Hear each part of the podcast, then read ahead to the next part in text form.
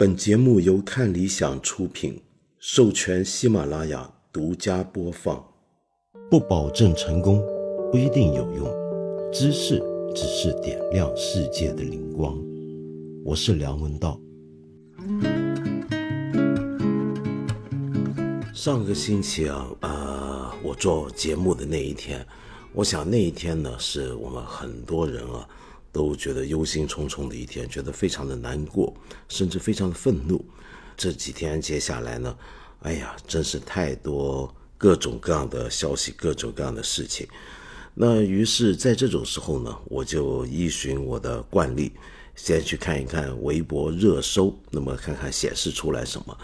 结果在十一月二十四号晚上，我就看到微博热搜呢，第一条。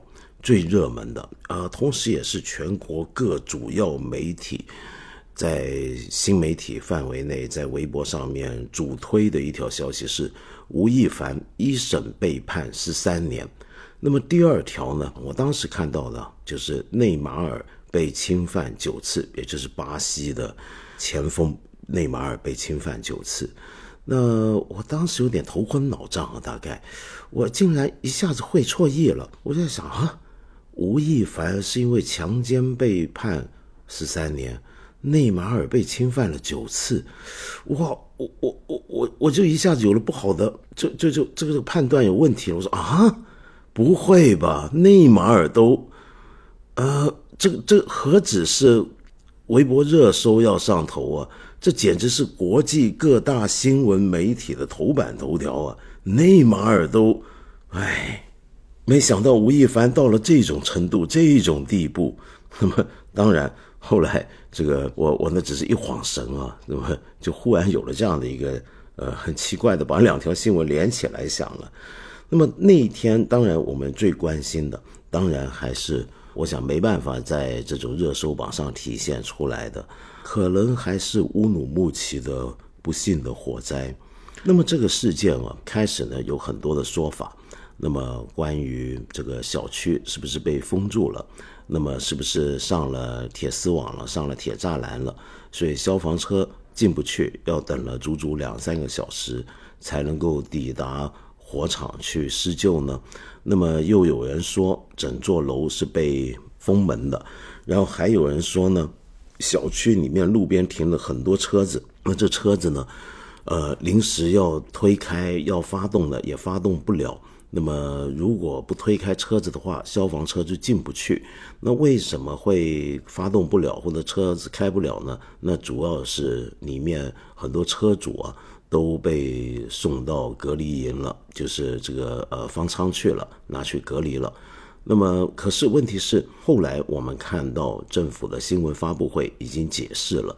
呃，也采访官方媒体也采访了许多的当事人、幸存者，就说其实当时这座楼并没有被封起来，这个区域也并不是高风险区域，那么同时也没有所谓的围铁栏呢、铁门呢这一说，就官方媒体解释是这个情况。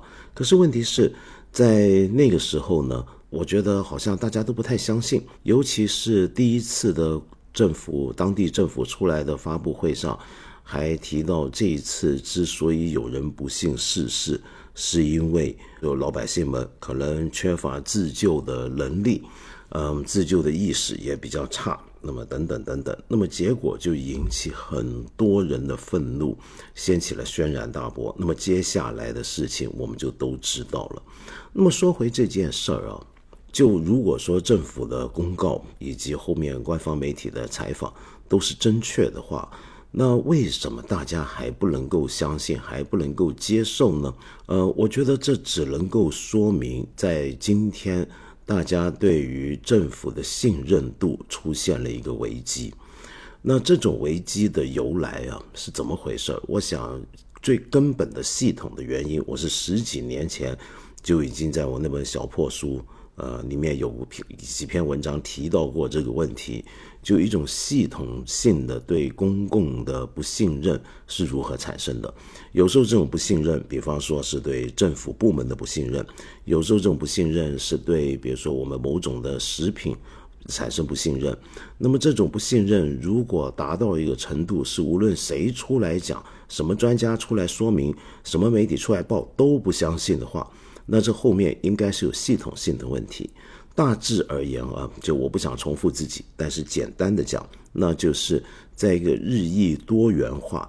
的现代社会里面，我们应该是要相信这个社会是有各种相对独立的权威的存在，呃，立处在不同的领域，比如说学术界、媒体、政府机构或者其他机构。那么，但是假如说这一切的权威来源都是一致的时候，都是同一个来源的时候，那么当一个环节出问题，那这种不信任的。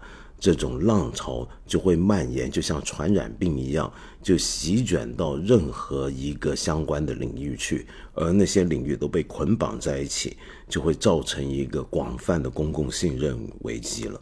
当然，最近让大家情绪这么激动啊，那么甚至有许多地方一些朋友就是公开的表达他们的不满跟愤怒，呃，还只能说乌鲁木齐的大火事件只是个导火索。背后整体的心理，可能是对三年来疫情演变至今造成的种种的不适应、伤害甚至损失的一种愤怒。那么，到底我们现在的疫情进展到什么程度了呢？呃，为什么大家会有这么多的不满呢？我想都不用多说了。嗯，所以在这几乎四五天里面。那么，当大家都在关心我们现在这个疫情已经把大家逼到某个无法承受的地步的时候，就连这个胡锡进先生啊，都提出新疆的情况，其实反映的是市民老百姓、人民老百姓对于疫情的过度防控的承受能力已经超出了他们能够接受的程度了。那么，所以大家就自然会很关心接下来。政府大概会做些什么？所以昨天下午三点钟的时候，我们知道国务院联啊，就是二十九号下午三点，国务院联防联控机制就召开了一场发布会。那么大家都有很多的期待，那么去听听看这个发布会上面会不会有最新的政策的指示，会不会有些根本方向的转变等等。那么大家都很关心这些问题。然后呢，结果后来我回到呃自己房间。那么仔细的看了一遍之后，说实话，我好像没看到什么很新的讯息出来。到底讲了什么呢？我好像没太听得懂。那么结果有网友呢就帮他们这个发布会做了一个总结。那这个总结呢，当然是个搞笑版本的总结，我们姑且听来一取个乐就行了。呃，我念几段给大家听听看。提问：如何避免聚集核酸造成的感染风险？回答是。应该极力避免聚集核酸造成的感染风险。提问：核酸机构造假问题怎么避免？回答：依法依规严肃处理。提问：长期风控影响工作生活怎么办？回答：这种情况应该予以纠偏和避免。提问：老年人和重病患者阳性有没有必要拉到方舱？回答：生命至上，保证患者得到救治，早日康复。提问。为什么三令五申之下还是出现层层加码？回答：对于各类层层加码行为，加大曝光力度，依法依规严肃追责。那这当然也是个玩笑啊，这种玩笑总结，但大致上也可以说明大。嗯呃，一些网民、一些朋友对于这场发布会的总的印象，那说实话，我的印象可能也差不多，就因为我没太看懂到底讲了什么呢，我也很难帮你做一个更严肃、更好的一个总结了。好，那么既然是这样，我们呃就有必要回到最根本的问题，就是究竟我们现在动态清零这个政策。是否已经走到了尽头了？是否已经到了一个应该要有转折的时候呢？那正好，我们这有一位朋友叫做周，他在看理想的 APP 上面留言给我，他说：“以下是我看到的一个朋友圈，支持清零和强制隔离的，就不要在我这留言了，面斥不雅。你跟我讲道理，我就 X 你吗？讲道理的阶段已经过去，望周知。所以，您还支持动态清零吗？”您能不能把这个政策和在这个政策下出现的种种怪现象割裂开来？当您说您支持动态清零的时候，应该把执行过程中出现的所有问题综合起来看，不是吗？那这个问题当然是指向我，因为你知道，我过去一年以来好几次我都讲过，我在原则上是支持动态清零的。呃，理由是什么呢？呃，很简单，那我再讲一遍啊，就是因为首先我们有一些前提，就是动态清零不可能是一种信仰，不可能是一种，甚至就更不可能是一种政治信念，它是一种手段，这个手段是有目标的。那这个目标是什么呢？当然就是希望为我们争取时间。来重新开放国门，恢复到正常生活，开放大门，开放各地之间彼此的关卡，让我们恢复正常的生活秩序，这个是我们的总目标。让我们以最少的代价，呃，穿越疫情，达到这个目标。为了要做到这个目标，所以要有动态清零的政策。那么，但是在做动态清零的时候，我一直强调，这是个买时间，是个 buy time 的东西。那么在动态清零的过程里面，我们不光只是要做风控、核酸检查等等等等，其实更重要的事情是要为了准备开门恢复正常那一刻做准备。那你需要准备的是什么呢？那第一就是有效的疫苗给大家广泛接种，让我们的疫苗接种率再提升到一个可以承受开门的地步。第二。就是我们要准备好有效的药物，以免到时候开门之后，如果有重症垂危的病人的时候，能够给他有效的治疗。那第三是什么呢？就是我们要有足够的医疗基础医疗的准备来预备，如果真的开门，真的出现所谓的 first impact 了，第一次冲击的时候。我们会不会有大批人员需要进入重症病房？我们有没有足够的这种准备？那我们都需要做到这几点。那么这就是我认为动态清零必要的理由。它是有几个前提的。第一个前提就是有一个非常清晰的目标，就是指向未来的开放。那再来呢，就是要有种种的政策手段帮助我们达到或者接近那个能够开放的水准。那么这时候动态清零就应该可以结束了。好，那么在但是您说到周，您说到了这个政策下出现的种种的情况，包括我们现在看到很多的乱象，很多过度的风控，很多的不依法不依规的行为之所以出现，这个东西我们也都讲过好几次。这个东西其实并不是动态清零本身的问题，而是当动态清零。嗯，你知道我们国家建国几十年来，就偶尔就会出现一种运动式的治理方式。那运动式的治理方式里面就会出现有一个目标被突出为最重要的，全国所有公务机构都要服从或者要达至或者最关注的主要目标。那这个目标就会被提升到一个相当的政治高度。那么在这种情况下，我们社会上所有其他目标，或者甚至是一些平常正常的法规执行，都很有可能会让路。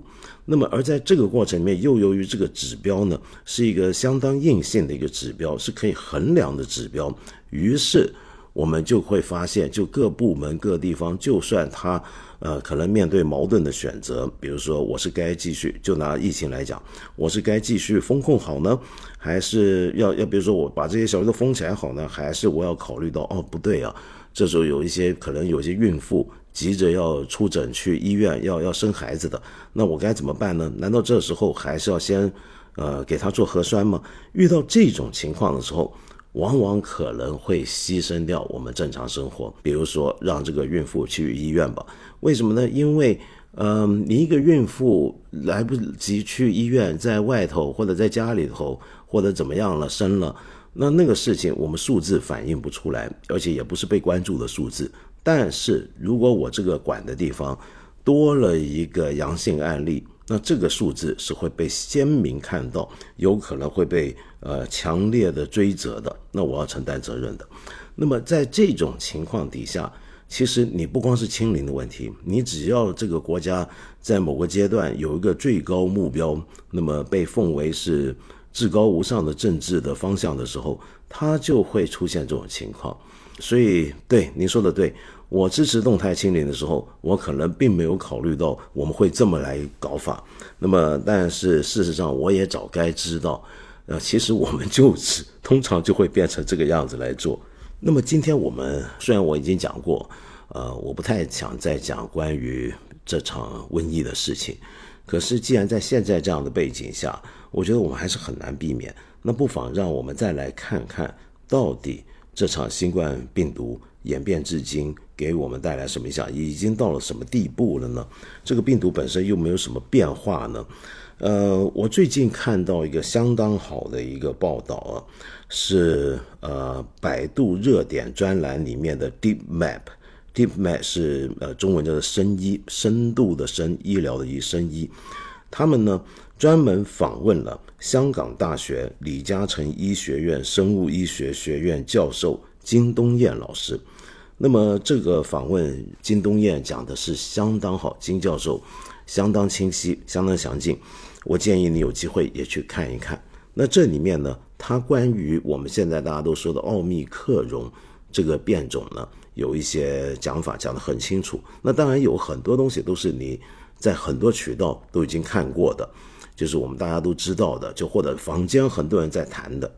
那么在这里呢，金东彦就用更清晰的语言总结了一下，到底奥密克戎变体现在跟我们早期三年前遇到过的其他版本的新冠病毒有什么分别呢？他说，无论是早期的病毒还是奥密克戎。感染普通人后，主要都是引起流感样症状，但早期的病毒在肺部复制的比较好，比较多的感染者有肺炎，肺部影像学可以见到膜玻璃样的异常，呃，轻症状患者以及无症状感染者相对较少一些。到了奥密克戎变体之后，成为优势病毒之后呢，病毒更偏爱在上呼吸道。及鼻腔及气管复制，在肺部的复制则较差。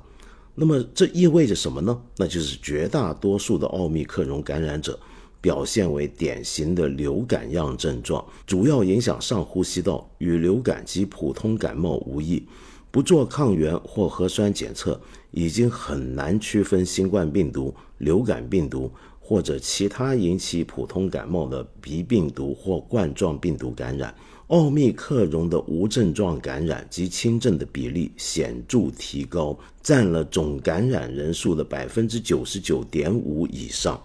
那么后来记者又在问金教授，本轮国内疫情爆发后，有地方卫健委向公众介绍，新冠肺炎是自限性疾病。我想你最近大概也听过这个讲法，自限性、自我限制啊，自限性疾病。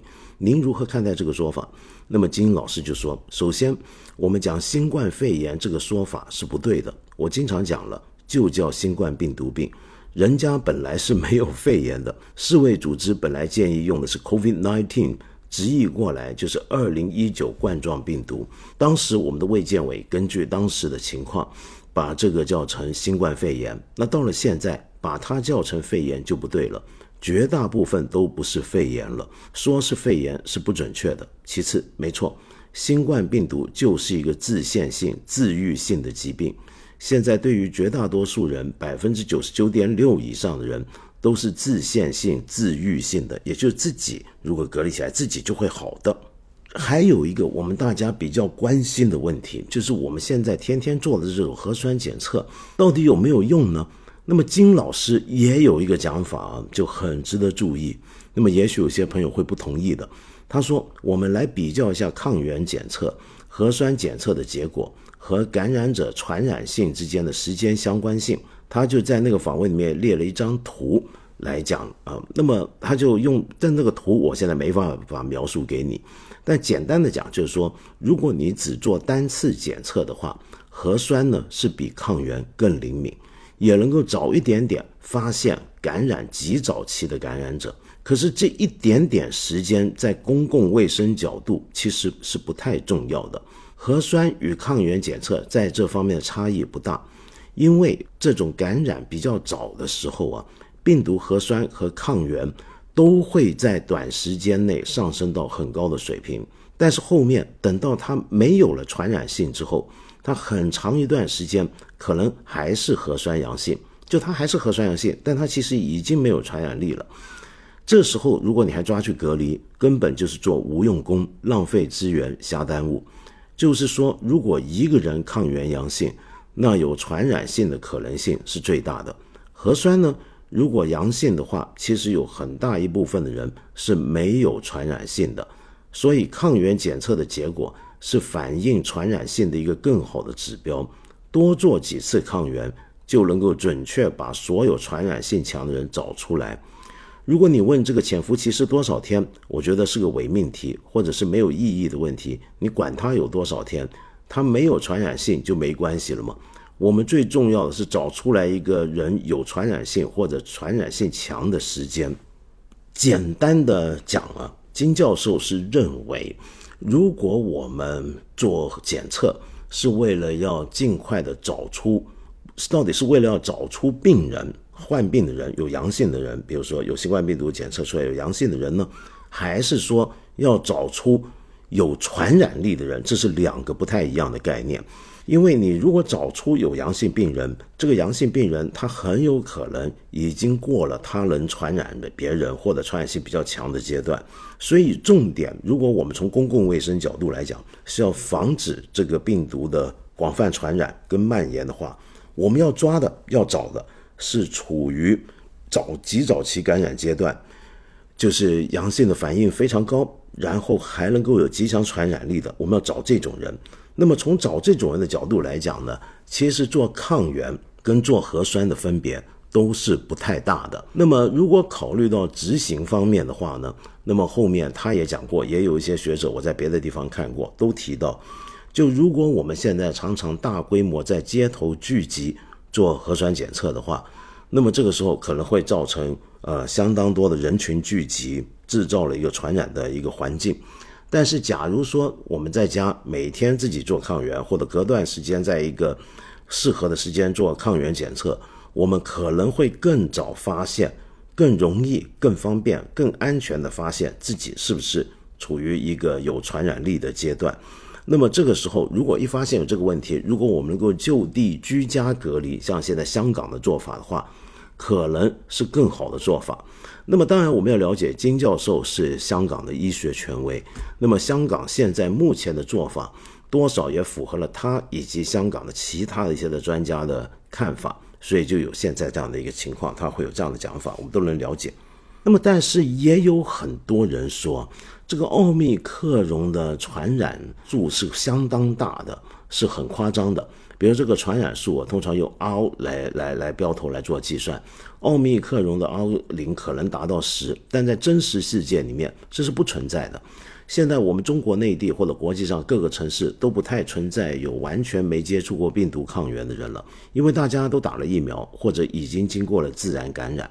在香港，从五月到现在十一月，这个奥密克戎的有效传染数 RT。这个就是在真实世界里的传播率了，从来没有超过一点五，也就是一个人传不到一点五个人，大多数的情况是在一点二，甚至有几段时间还在一以下。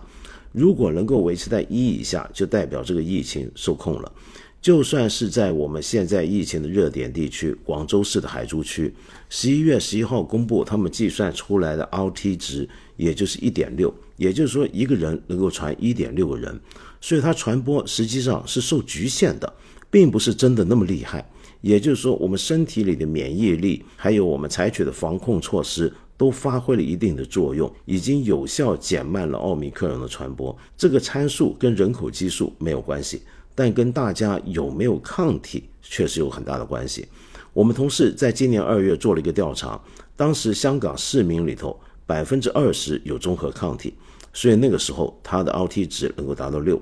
五月的时候呢，有百分之九十多的人都有综合抗体了。这个情况下，它就变成是一点了，就上不去了。这说明最主要还是看大家的抗体，还是要打疫苗。如果疫苗打得好，这个病是传不起来的。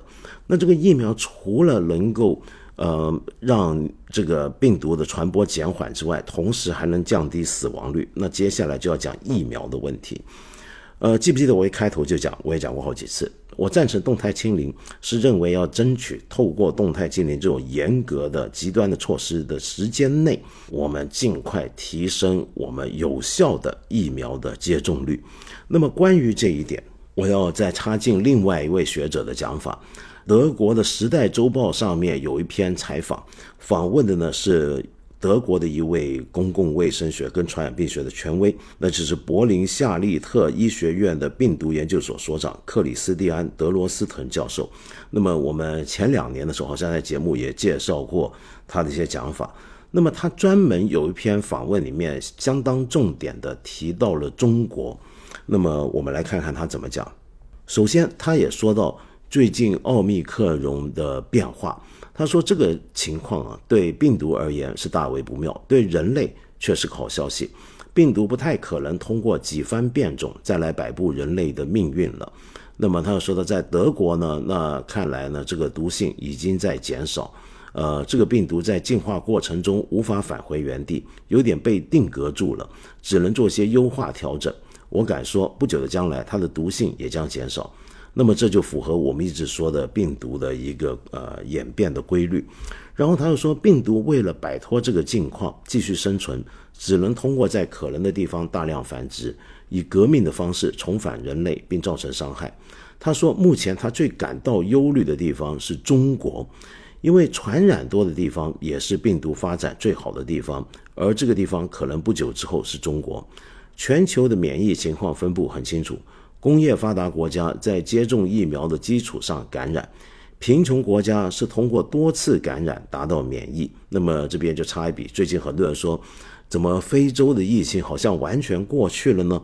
那么他们是不是也广泛接种了有效的疫苗？其实也不是，它等于就是透过自然的方式达到群体免疫。那中间的人命的牺牲，那么当然在所多有，不必不在话下。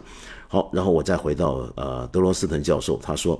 但中国却又不是工业国家这种广泛接种疫苗的基础上达到感染，也不是贫穷国家那种就自然的多次感染达到免疫。我们中国是什么情况呢？那就是我们现在这个情况。所以他说，我不能排除在中国病毒出现零星进化的现象，可能不会立刻发生，也可能很长时间内不发生，但病毒就在角落里存在着。这也就是我之前节目里面曾经提过的，就是我一直还有一个担心，正是德罗斯滕讲的这一点，就是因为我们中国既没有很有效的呃广泛的疫苗接种，再加上感染来达到群体免疫，也不像某些地方是完全是自然的多次老百姓普遍的多次感染达到群体免疫。那么，如果说我们现在打开国门，我们会不会成为一个病毒继续变种的温床？那这个变种当然有很大的情况是会毒性减弱。那么，但是，呃，这里面会不会出现什么意外呢？等等呢？那么这个是值得注意的。但是，我们再来回到多斯滕教授的另一个讲法，他说。奥密克戎不造成严重伤害的说法是极大的谬误。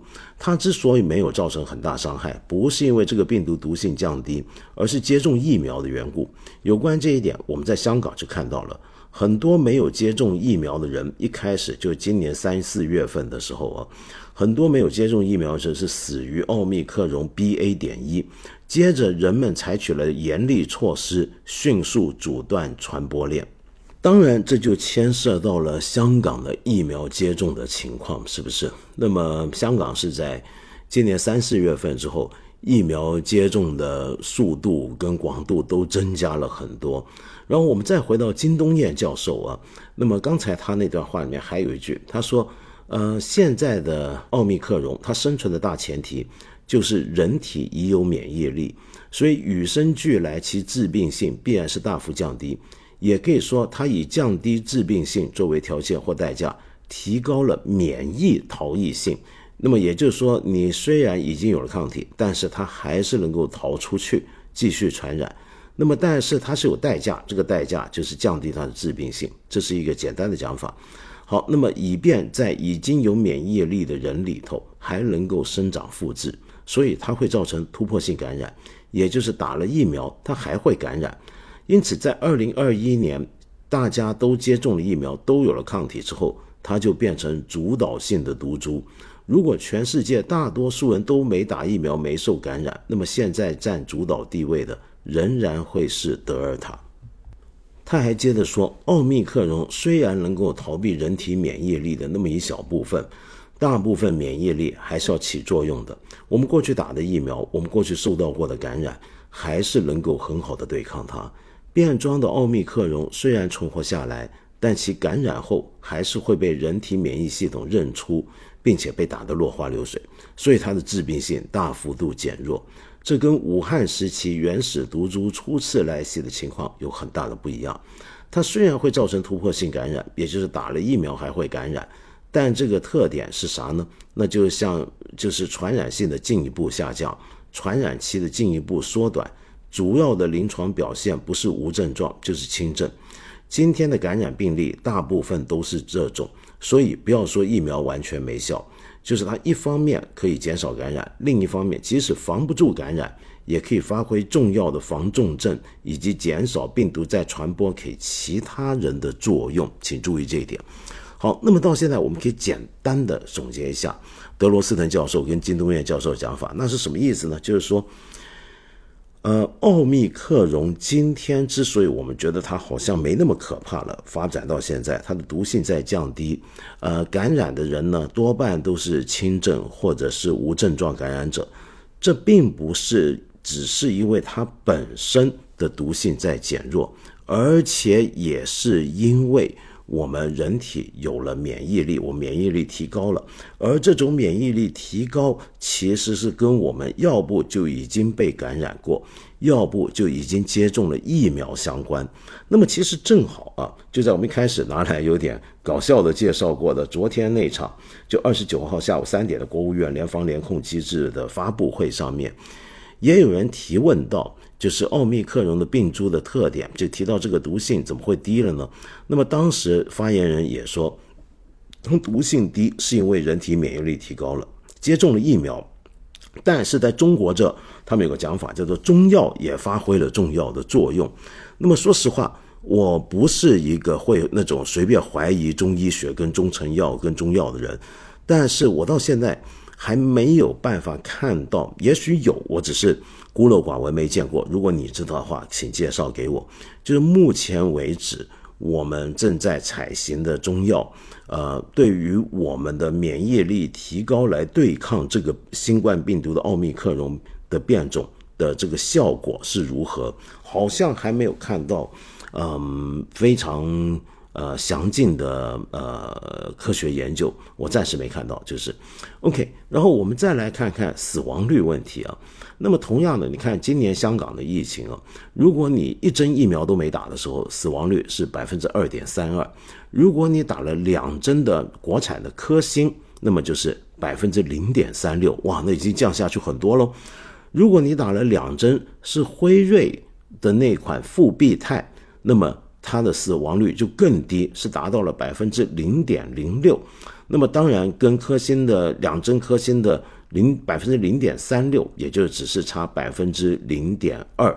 那么也，那么如果你混合像香港一样打了两针科兴，再加一针复必泰，那就是百分之零点零四。如果三针科兴是百分之零点一四，那就已经很接近流感的死亡率了。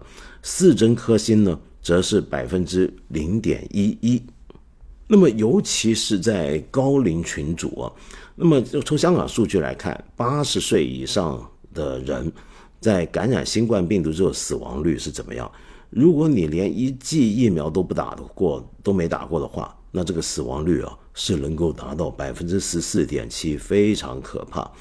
但是如果你打了三针的科兴疫苗的话呢？那就已经要比这个死亡率下降了百分之八点三，呃，八点三倍。那么，而这个呃完全没打的这个呃死亡率啊，就高龄群组也比接种了三剂复必泰疫苗高十五倍。那么也就是说，现在很多人在争论，就我们是不是我们的国产疫苗，呃，是不是有些什么问题呢？就会让大家好像比较担心啊，说有各种的副作用啊，或什么。那这个等一下我们还会再谈。但基本上，我觉得就光从救治呃新冠病毒来讲的话，目前我们国产疫苗虽然它这个效果还不如就辉瑞，呃，或者是 Moderna 他们这种 mRNA 疫苗，可是问题是也还是相当有效的降低了死亡率和重症率的。那好，那为什么就是很多我们都说啊，会不会有什么副作用啊？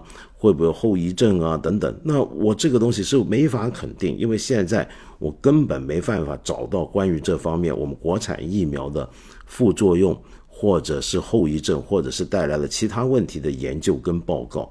那么只有零零星星的各种的新闻跟传闻。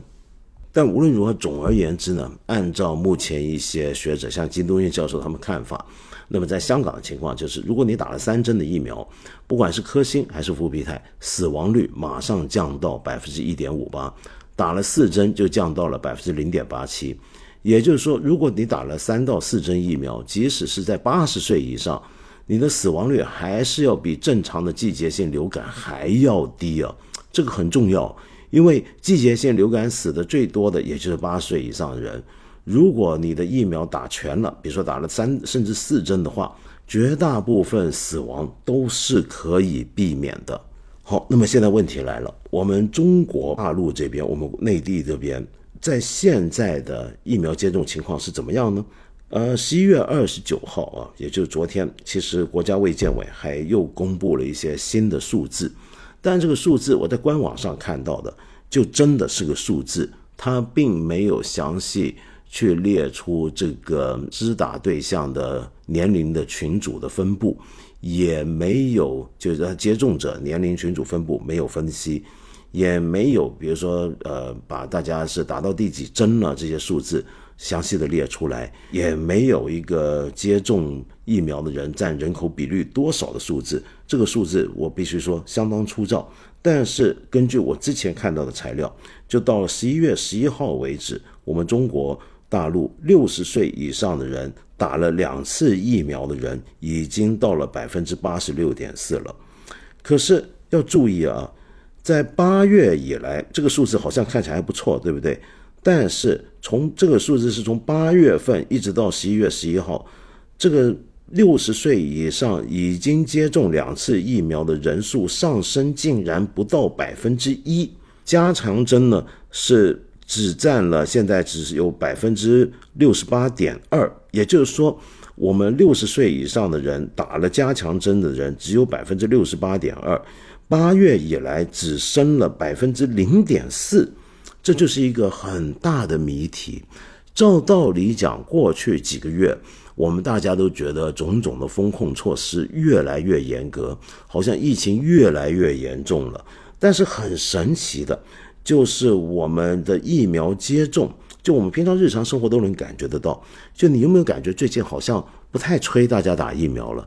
就这种宣传也少了，然后平常的要求也少了。那么更让人惊讶是，本来最容易受到病毒伤害的高龄群组，他的疫苗接种的这个速度，忽然从八月到现在又慢了下来了。这到底是为什么呢？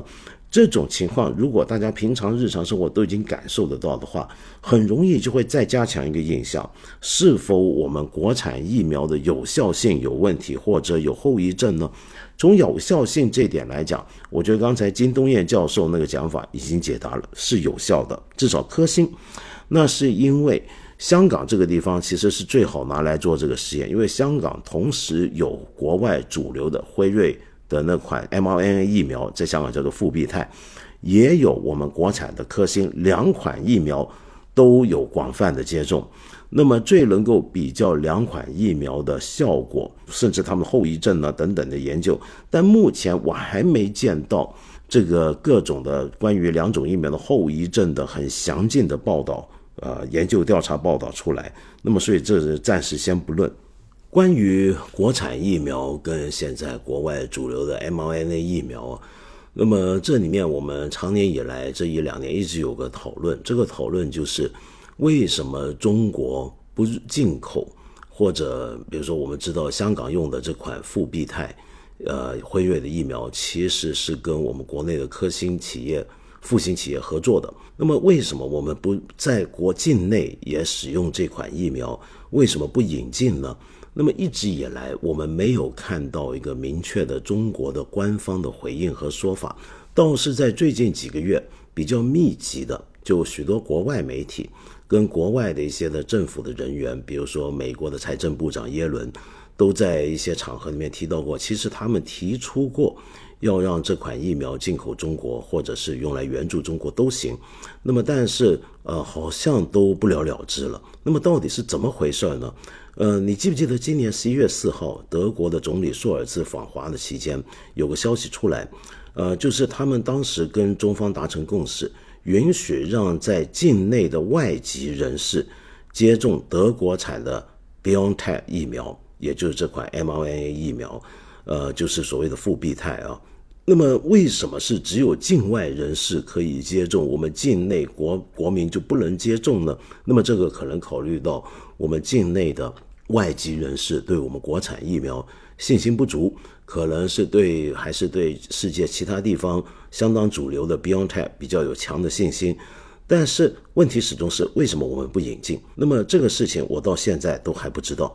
那么呃，我们我看到十一月二十八号德国的《明镜》有一篇报道啊，就只有《明镜》才有啊，要注意，就是德国政府的发言人和柏林的一个联邦卫生部发言人证实，德国政府正在和北京就使用 BioNTech 疫苗问题进行接触。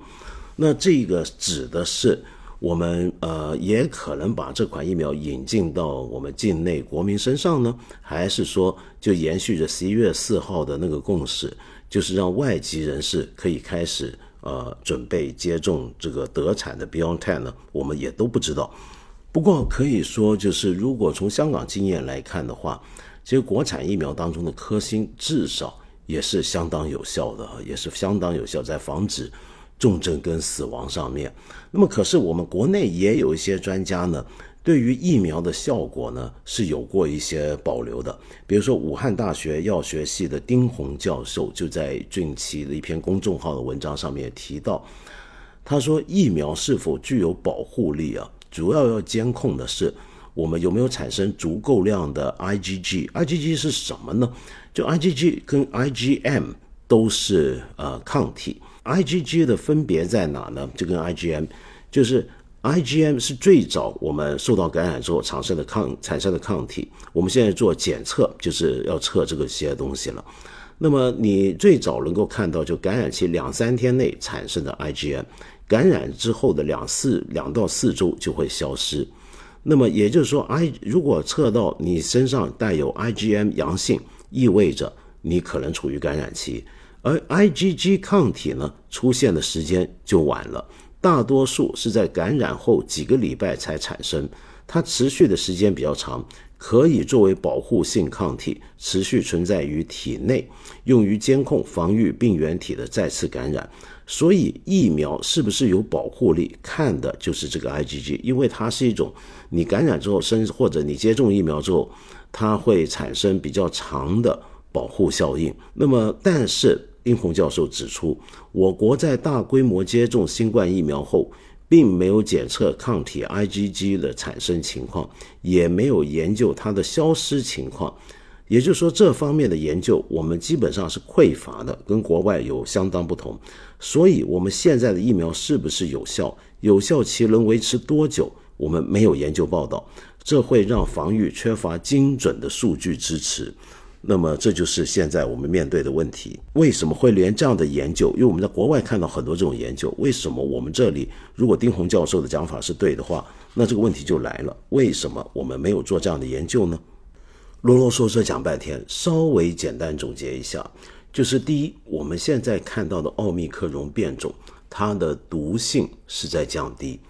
呃，在部分地区，比如在香港或者广州给出的数据，甚至它的传染的。效率也没有原来想象中的那么高，但之所以如此，是有一个前提，那就是因为我们已经有相当的免疫屏障，而这种免疫屏障之所以能够出现，那是由于两个原因：第一，就是因为已经有相当的人可能之前已经被感染过或者接触过病毒，那么这种情况在我们国内清零的情况下是比较少见的；第二，则是因为接种疫苗的结果。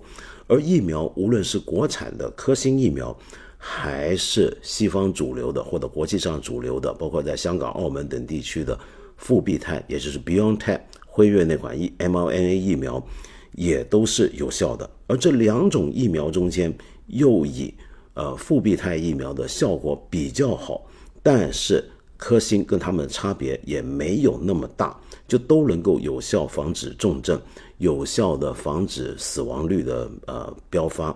那么嗯，但是现在问题就是，为什么我们没有进口辉瑞疫苗，或者在国内合作生产，或者 BioNTech，或者是呃莫德纳这种 mRNA 疫苗，这是一个问题。但这个问题不是太严重，问题最主要就是为什么我们最近几个月接种疫苗的速度下降了？那么这是一个很大的问题。再来就是我们国产疫苗现在的，为了澄清大家的误解，我们有没有对于相关的副作用的研究有没有对它的有效性做出一个呃数字上的一个比较齐全的一个研究？好像也都还看不到，这是一个问题。那我们再来讲第二个，我们在动态清零期间应该要加大力量投资去做的事情，那是什么呢？我也讲过很多次，就是要强化我们的医疗设施、医疗资源的准备。那这个准备，其中最核心，让我们植入主题要讲的一点，就是 ICU 病床。ICU 病床这个事情，对于治疗新冠病也呃新冠病毒，如果获得新冠病毒感染了新冠病毒，如果变成不幸变成重症的时候，那么 ICU 病床就至关要紧了。二零二一年的时候，我们中国每十万人才拥有四点六张六张的 ICU 病床。美国呢是达到了三十四张，新加坡是十一点四张，台湾是二十八点五张，就中国台湾地区。那么这就马上就让我们看到一个问题，就首先我们中国的十万人的人均 ICU 病床的数字是非常不足够的，就比起美国的情况来讲的话，至少由于美国本来它的 ICU 病床的数字。就比我们高，因此到目前为止，我们考虑到美国已经有两千万人感染的基础上面，那么根据之前的数字啊，它的 ICU 病床都没有超出负荷程度。如果超出负荷程度，那就会出现我们最担心的事情了。那么，但是它都没有超负荷，只有十九个州，就美国几十个州里面只有十九个州还剩下不足百分之十五的 ICU 病床。就在他们的呃疫情高峰期的时候，那么如果相同的情况在中国出现了，我们怎么办呢？不过我们再来看，有个数字啊，倒是我们比美国好的，就是我们中国每一千人人均的床位数啊，在今年是增加了，达到了六点五一张啊，就每一千人我们有六点五一张病床，而美国呢，每一千人却只有二点九张病床。那么这方面我们好像是好过他们，可是这是什么原因呢？那是因为美国的小医院、小门诊特别多，就哪怕到了乡下地方，他们或者城市里面，大部分人平常是依赖小医院，甚至是家庭医生，所以他几乎不需要住院的日间手术，呃，都是透过不需要住院的日间手术，那因此你的病床的需求量就会降低。比如在香港，其实有类似情况。我比如说，我们做手术，很多简单的手术都是根本不用在医院过夜就能够完成的。那么，所以美国的平均的病床人数，呃，病床的比率不是那么高，但是他们 ICU 的病床数字就比我们高多了。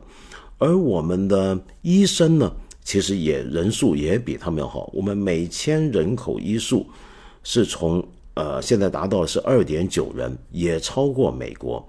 可是问题在于哪？问题在于我们的城乡差距非常大，呃，我们现在农村每一千个人口的医生的数字只到达百城市的百分之四十五而已。那第二个问题是什么呢？就是我们的医疗资源，我们中国人都知道过度集中于大城市里面。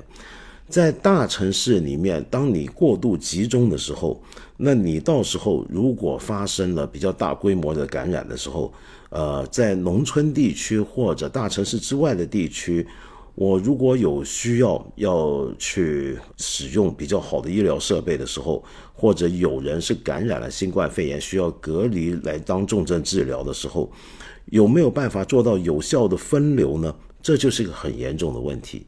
在最近我们中国几个大城市的呃这一波疫情里面，你可以看得到，传染病医院啊是很重要的单位。就大部分的患病者，如果需要去医院救治的话，都是送到传染病医院。可是传染病医院在中国的医院里面的占比并不高的。我们有十七座城市，我们的 GDP 是超过万亿的，一万亿的。但是有十三个城市里面只有一家，这传染病医院。这十七个城市里面有十三个，它是只有一家传染病医院。那么这十七个城市里面有的，比如说像佛山市，甚至没有专门的传染病医院。那么于是这种任务就会转到一些比较强的综合大医院，而这个综合大医院里面会有比较好的传染科，但是问题是比较好的实力强的传染科还是高度集中在北上广。那么三四线城市乃至县级医院只能够用综合性的科室来代替。那么如果是这样的话，到时候我们就会缺乏足够平均、足够好的医疗资源去应对新冠病毒。如果发生了比较大的爆发，其中有些重症患者又需要隔离防治，问题就来了。因为比如说简单的讲，在香港我们都经历过，就如果综合医院里的常规科室你也拿去。啊，就以前上一次 SARS 的时候，非二零零三年非典就是这个情况。如果你没有相关设施有效的隔离防治，你会呃增加交叉感染的风险，而且这个救治的能力也会效果也会下降。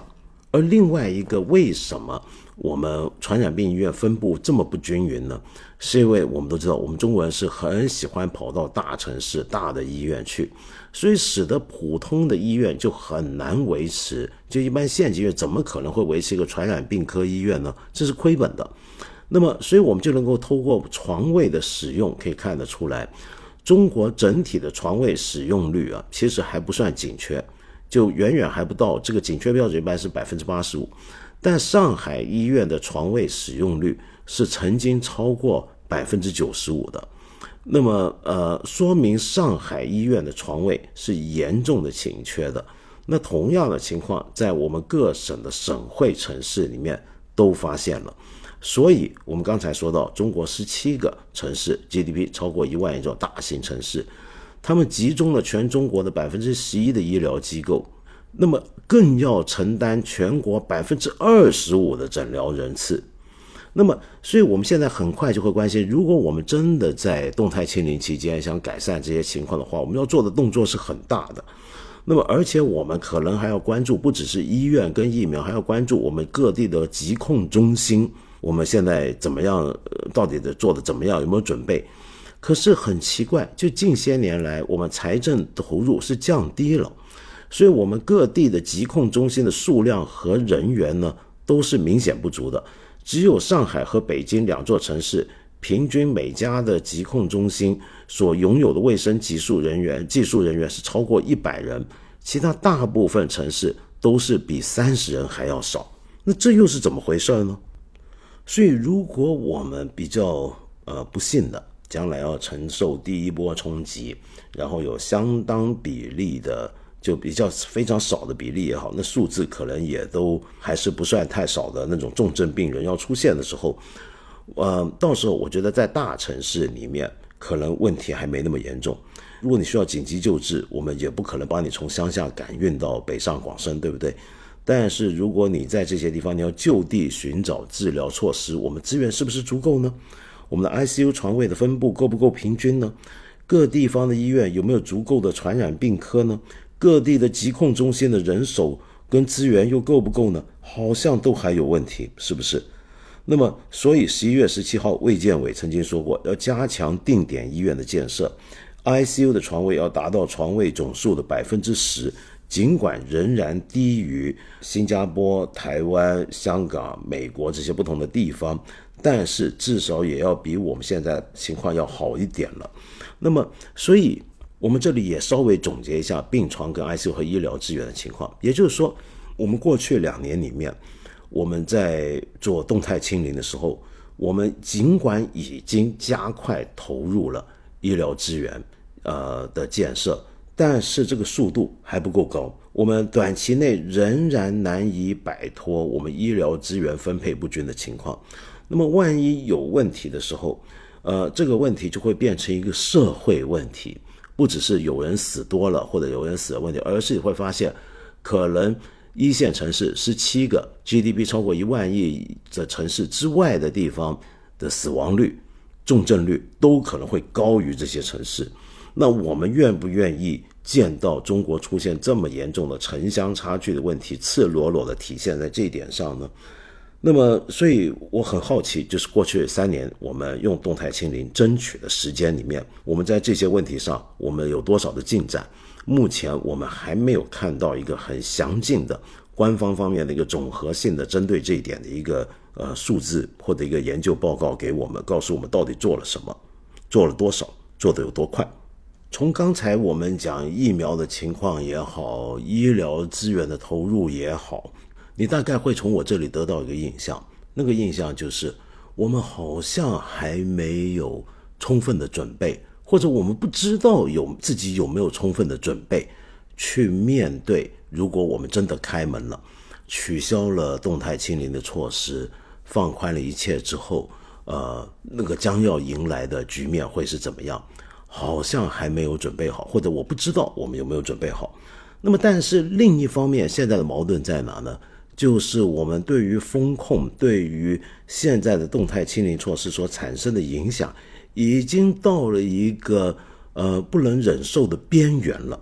那在这个情况下，最明显首先要提到的，那就是我们整个经济的问题。我再三在节目里面讲过，就是在这段期间，我最担心的是那些所谓的手停口停的劳动者跟跟工友们。那么我们知道近几年有个流行的话叫做“灵活就业人口”啊，那灵活就业人口一般的媒体报道都讲是有两亿人，是不是？那么可是问题是，我们还可以从另一个角度来看，这概念不一样的。灵活就业人口是一回事儿，但是我们还有另一个更在以往常用的概念，叫非正规就业人口。我就看到上海交通大学研究公共政策跟城市发展的陈杰教授。那么他在今年的五月有一篇文章，叫做《中国劳动者的数量与结构分布》，它里面有这么一段话啊，他提到，以是否参加城镇职工的基本养老保险作为正规化就业的标准来看的话，我们中国城镇劳动者里面的非正规比重是从呃二零零五年的五百分之五十三点七八，二零一零年的百分之四十四点六，已经下降到了。二零二零年的百分之二十八点九九，也就是说，我们正规化的程度，城镇里面是在稳步进展的。但是，如果你要把全部的农村从业人员都当做严格意义上的分支非正规就业，或者说只有受到劳动相关法律保护的生产关系才能叫正规就业的话，那么中国劳动者的非正规就业比例。那么现在就是百分之五十六点二三，那这个数字就很惊人了。那么如果这当然这里面啊有相当多不同的情况，比如说有些人可能是主播，像主播，我们主播跟主播相关行业的人大概已经到了一百六十多万左右。那么这种人他在这个情况下，他大概继续还是能工作，但是对于其他那些非受到呃，就刚才陈教授讲的那种非正规就业人口，就我们能够想象得到那些他们会怎么样呢？我们就看看现在农民的情况。我们都知道，在最近两年里面，尤其今年里面，有许多地方陆续传出了一些呃呃不准春耕呐，有些地方是会下田抓人呐，这种视频我们都见过。那么，但最近又出现了一个更神奇的情形，那这个情形政府也已经通告批评过了。那么这是什么情形呢？就是农民种菜的农民自己把菜销毁了。为什么会有这样的情况呢？呃，我最近看到一篇公众号文章，是这个公众号叫做“奥派经济学”，它里面有一篇文章，作者叫漫天雪，他就写了一篇文章，一开头就讲到有这么一件事儿，就山东曹县的农民把十万多斤的蔬菜毁在地里，然后将土地犁平。原因在于当地层层加码的物流长梗阻，凡是外地来拉菜的车，必须提前三天进行报备，而郑州和西北五省的货车，即便提前报备也过不来。本地的货车要拉菜外出，即便不经过风险区，回乡之后也还要居家隔离七天。于是，在这个冬天，正是蔬菜紧俏的时节，一方面是想卖的蔬菜，然后出县城比登天还难。但时令不等人，菜烂在地里，地要轮作，只能全部毁掉。另一方面，是我们消费者承受高物价，几个钱包都被掏空了。这个情况是官方媒体都报道的，像十一月二十三号的《农民日报》在头版里面的评论就叫做“农民缘何毁菜，勿让加码伤农”啊，这就会层层加码的原因，导致我们的农民呢。自己的这个种的蔬菜啊，自己要亲手毁掉，就是为这个菜你收成了，你运不出去，外面的车也进不来。之所以是这个情况，就是物流受到动态清零的政策影响，发生了所谓的梗阻、长梗阻现象。那我们再来看看啊，呃，在我们的工业方面，我们知道我们中国是出口大国，是全世界。最大的一个制造业的生产大国，一个出口大国，那么这方面又是什么情况呢？其中也可以观察的现场，就是到我们主要的货柜港口去看，比如说在南方的广州的南沙港区，那么深圳附近的盐田港区、蛇口港区，那么最近第一财经啊，以及一个公众号叫船务资讯，专门讲船务问题、运务问题的这个公号。就发表了一个报道，就是分别发表报道，就提到，在刚才我说的这些港口呢，现在是堆满了空的，呃，集装箱，这个集装箱是空洞洞的，就沉堆存在那里，那么使得这些港口开始出现了堆存率暴涨的一个情况。那么这里面就有一个具体的一个采访，就是说。呃，问到了过去的拖车司机啊，在码头还完重柜之后，再提空柜到下一家工厂提货。现在却是拖车还完了这些重柜之后，大多都不再提柜了，因为根本没有下一单货物可以拉了。这是其中一个司机的讲法。那么这里面还提到另一个司机老李，他是经常前往盐田港提还空重柜的拖车司机。这两年来，他经历了海运行情的高峰。以及今年下半年至今的持续淡季，他说：“现在我们每个月也拉不到几单活，还完重柜出来也就不顺势提柜了。这到底是为什么呢？那一来是因为我们前两年知道全球海运紧张，那么出口的需求非常大，所以为什么我们前年的跟去年的时候，我们经济增长表现还是不错，尽管在疫情之下。”那么，但所以当时呢，就大量制造了新的集装箱，所以就有产能过剩的问题。二来呢，则是全球市场的影响，使得这个全球的入口的需求也也被减缓了。我们都知道，在世界上很多发达地区经济都在放缓，甚至迈向衰退。那么再来一个原因是什么呢？就三到四月份的时候。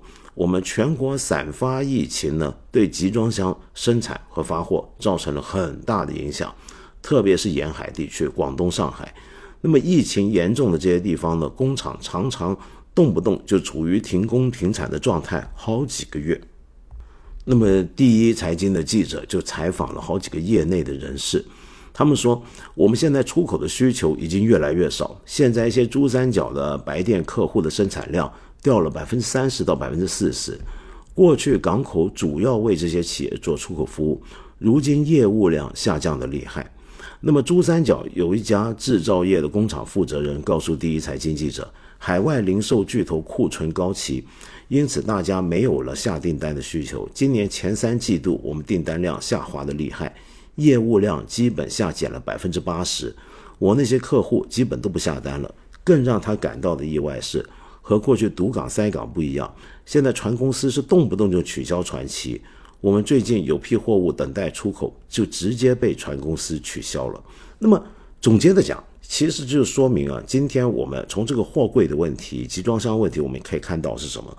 就今天其实全球的经济在衰退当中，在这个情况下，我们相当依赖的出口这个事情本来就已经受到很大的影响，但同时又因为过去几年的比较复杂地缘政治变化、产业链的转移，这已经又是第二重影响。那第三重就是我们现在疫情防控，使得我们的生产也出现了停顿。那么这是雪上加霜。就本来面对一个这样的一个全球的市场的变化，我们是要想办法去要应对它，已经很勉强。但是我们现在的政策，疫情的政策，又使得我们的生产跟出口都受阻了，这该怎么办呢？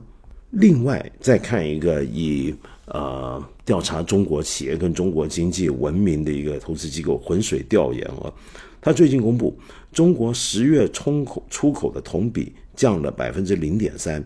预期的增长本来预期的增长是百分之三点四，也就是说现在出现了超预期回落，环比是百分之七点五，负百分之七点五，这是十年同期最差的情况，而且他们预判未来还要更差。当然，我们日常在街上走的话，如果你还能在街上走，你大概会发现很多的餐饮企业啊都关门了。这也是我们肉眼可见可以感觉到的。有一个专门关心餐饮潮流、餐饮行业的一个公众号，叫红餐网。他十一月二十八号有篇文章就提到，我们今年到目前为止已经倒掉了四十九万五千家的餐饮企业。那么今年整个吊销的这些企业的数字非常高，就数量很多，而且是波及的范围很广阔。不管是大热门赛道还是刚需赛道，你是咖啡也好，火锅、快餐、小吃、烘焙也好，都有不同程度的倒闭。再来呢，甚至这里面还包括很多知名的品牌，像比如说海底捞在关分店，啊，海伦斯、贤合庄、石萃咖啡、乐乐茶，那么甚至喜茶，我们都见到类似的情况。所以你说我们的经济到底差到什么地步呢？那么正好最近我看到一个短视频啊，特别好笑。这个说，我甚至想起来都笑。我我把这个视频的声音放在这里，请你跟我一起听一下，你就可以看到我们经济已经到了什么程度。这里到公安局这里来一趟。西安市公安局在哪里啊？在这个红旗区新飞大道。有什么事儿吗？那你带上你的身份证过来，哦，我会当面跟你讲，好吧？哎，我发现你们这个搞诈骗的，能不能搞智商高一点，好不好？怎么了？疫情在家出不去啊？你这个？怎么？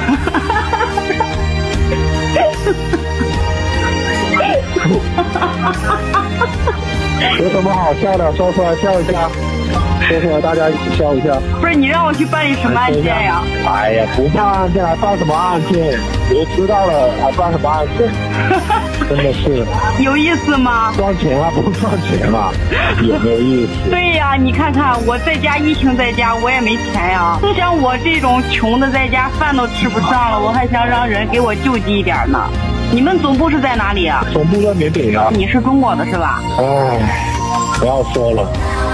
怎么了？怎么了？想家了吗？想啊，没有钱啊。想办法回到中国，好好找个工作去赚钱。中国也没工作做啊，天天疫情，三天两头这里一直那里一起。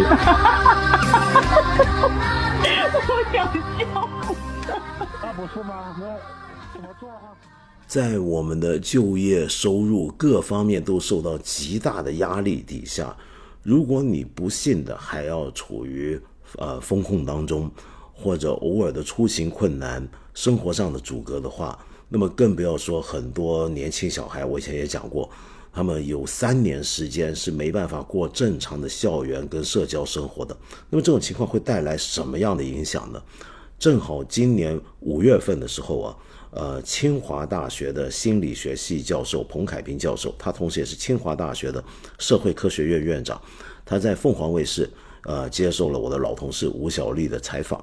那么这里面呢，他提出一些很惊人的事儿啊。那么先讲一个闲话，他说，呃，其实这个新冠肺炎到现在，次生灾害之中，第一是糖尿病，这个我们没想过，为什么是糖尿病呢？是这样的，他的讲法就是，处在风控当中，比如说人的活动减少，很多糖尿病患者活动减少了很多，那么因此没有办法化去多余的糖分，而且如果你在风控当中，你很多胰岛素啊这些必备药物的发放取得也都出现困难，这就是我们过去常讲的问题。那么第二个，则是因为精神问题带来的自杀的情况，那么这是我们新冠疫情里面死的最多的或者受损最多的，未必是病直接得到了新冠病毒的病人本身，而是这些人。那么彭凯平老师呢，就说他们的团队在今年二零二一年十一月份，在新华社的帮助下，调查了三十多万中国中小学生，发现心理问题的伤害上升很多。请注意，这是去年此刻的研究。那么到了今年，这个情况会不会变得更加严重呢？那么当时去年的时候，他们调查发现的心理问题伤害表现为什么呢？那就是孩子们有四无现象。第一是学习无动力，家长老师不逼的话，孩子们就不爱读书。第二是对真实世界无兴趣，沉迷于游戏、各种社交媒体，这我们也都能够理解。那是因为你反正封控在家，不跟真人活动了嘛，所以对真实的人和事情没有兴趣。第三，社交无能力，这个也都不难理解。第四是上升到了对生命价值无感受。总结讲，他说：“我们下一代受到的影响比我们想象的要大。青春三年时光在疫情中度过，这在人类历史上是没有经历过的一个悲剧。焦虑、抑郁、情绪失控、自杀现象都在上升。”另外一位学者就是中科院的院士啊，陆林，在一个科普节目叫《院士开讲》里面。他说，新冠疫情对人类心理的影响推测受到广泛的关注。他说，这种心理层面影响将持续至少二十年。他给了一个数据啊，就全球的数据，疫情发生以来，全球新增超过七千万的抑郁症患者，九千万的焦虑症患者，几亿人出现了睡眠障碍等问题。世卫组织近期发布一份报告也显示，在新冠大流行的第一年。全球焦虑和抑郁的发病率大幅增加了百分之二十五，所以他提醒我们要做好长期心理准备，及时调节情绪，保证睡眠。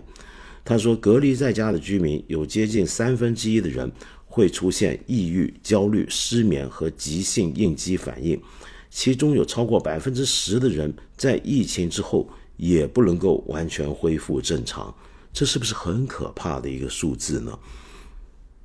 也就难怪最近很多人那种情绪到了非常不好的一个情程度。那么我们平常我不知道是不是我的交友圈子的问题啊，就看到都是唉声叹气，呃，满腔怒火，那么各种情况都出现。我们光在我们就算我们不出门，隔在家里头用手机跟人沟通，你都很容易发现这种情况，是不是？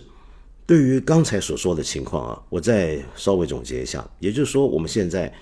在为了在动态清零期间，要能够帮助我们准备迟早要开的那个门开的那一天，呃，为了那天我们要有疫苗的准备，要有基础医疗设施的加强，比如说 ICU 病床的增加，这方面现在都还处于一个不太确定的状态。那另一方面就是我们已经面对很多实际的损害，我们的经济生活、我们的心理影响、我们的人际关系都受到了很大的破坏和阻碍。那么这个时候，我们政府该做什么事情呢？他能做什么呢？那么现在很不幸的是，最近发生一个讲法，就是我们很多人都说，我们好像花了很多钱在核酸检测。那这个核酸检测，呃，是不是真的是需要这么来花钱去做呢？比如说东吴证券，它的数据就显示，中国今年核酸检测的成本是一万七千亿人民币。折合是两千四百亿美金，是全国 GDP 的百分之一点五个百分点啊！这个数字相当于二零二零年全国公共教育总支出的一半，并且被认为依然可能保守低估了。也就是说，我们现在还在不断的放血，在经济不行、收入下滑、政府的收入也在下降的时候。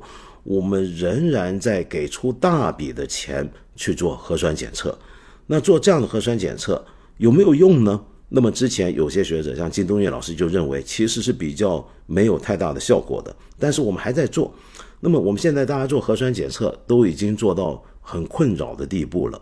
那么尽管从动态清零的角度来讲的话，它仍然某种检测，就算不是核酸检抗原检测，也都还是有必要的。是重点是怎么样及早发现一些呃处于感可以感染其他人的那种呃新冠病毒的获得者。但是现在有个讲法，我们最近很多人都讲，你可能也听过了。如果你把下雨的权利卖给浇雨伞的人的话，那这场雨永远都不会停。那这个情况其实是很常见，通常是鉴于在政治学、公共政策里面很多人在研究的，就是如果你让某些部门他掌握很大的权力，那么他会出现一个情况，他会不断滋生。自己的呃业务出来的，就我们以前常开玩笑嘛，就比如说官僚机构最常见这个情况。一个上司，那么他觉得自己事务繁忙，要请秘书分忧，那么他可能请了一个大秘，然后这个大秘又觉得这事儿也挺多的，于是又请了几个秘书协助这个大秘，每个下面的秘书又成立一个办公室，这个办公室底下还有主任、副主任，下面又有一连串的小秘书跟工作人员，他可以不断滋生。那么，但是他这么样的增长自己的业务人员资源的占取。那不合理，对不对？所以他必须合理化，于是他就要找任务给自己，他要发明他的业务对象给自己，于是就会出现很多很奇怪的动作。那么我很多很多年，十来年前，那时候记得我们这里刚刚出现“维稳”这个词的时候，我曾经写过文章，不过好像被删了，就是警告我们要小心维稳经济学。那现在其实讲检测这个事情呢，也有点类似的啊。那么最近大家都在关心的是。就连人民日报都发评论，就是我们核酸检测，呃的机构有没有问题呢？就现在坊间很多讲法，就你不检测就根本没阳性，就根本没病，你越检测就越有病，因为这个检测机构啊，他们透过这个检测能赚钱，那你最好就这个疫情别停，你疫情停下来，这些检测做核酸检测的公司机构就赚不了那么多钱了，是不是？嗯，所以他们会最好的期望就是别让这个停下来。呃，OK，那么正好最近出了事儿啊，就一一年，就我们今年的刚刚过去的二十四号，因为核酸检测结果录入异常，成立只有三个多月的兰州核子华西实验室，那么被兰州市委市建市委建委通告。那么一年多前，他的兄弟公司济南华西医学检验有限公司呢，也因为核酸检测造假。被河北省邢台市的卫健委通报。那么，到底这个公司啊，他已经有分公司被通报过几回牵涉造假或录入问题？那么，这个公司是什么问题呢？原来它是属于一个叫核子精英，它旗下的公司有三十多家医学检验实验室。那么，实际的控制人都是现在很多人都知道张和子这个名字好厉害。张三三是担任了其中十余家的监事。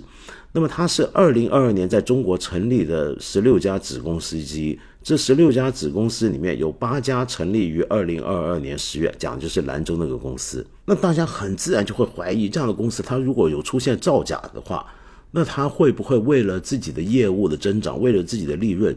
就不断造假出很多阳性病人呢？就本来你是阴的，他给你造假说是阳的，那么这样子的话，他才可以不断的持续生产疫情，给自己生产业务，生产自己的业务对象，对不对？那么正好我看到第一财经就有一个报道，啊，对不起，不是第一财经，就是财经杂志，他说新冠肺炎疫情完全改变了中国核酸检测的原有规模，以前只有少量第三方医学检验实验室和公立医院实验室可以做的检测。在二零一九年以前，只有几百家。目前到了现在，仅第三方医学实验室的数量已经有一千六百家了。那么，为什么会增长的这么快？这当然就是我们有需要嘛。是二零二零年政府开始倡导，我们的中央预算在二零二零、二零二一年都安排了资金来给这个支持。比如说，所有二级以上的医疗卫生机构、社区卫生服务中心都开设了核酸采样服务。还有一些符合条件的药店、健康驿站也都会引导提供二十四小时的核酸检测业务服务，而且现在已经是达到一个忙不过来、地方不够用的地步了。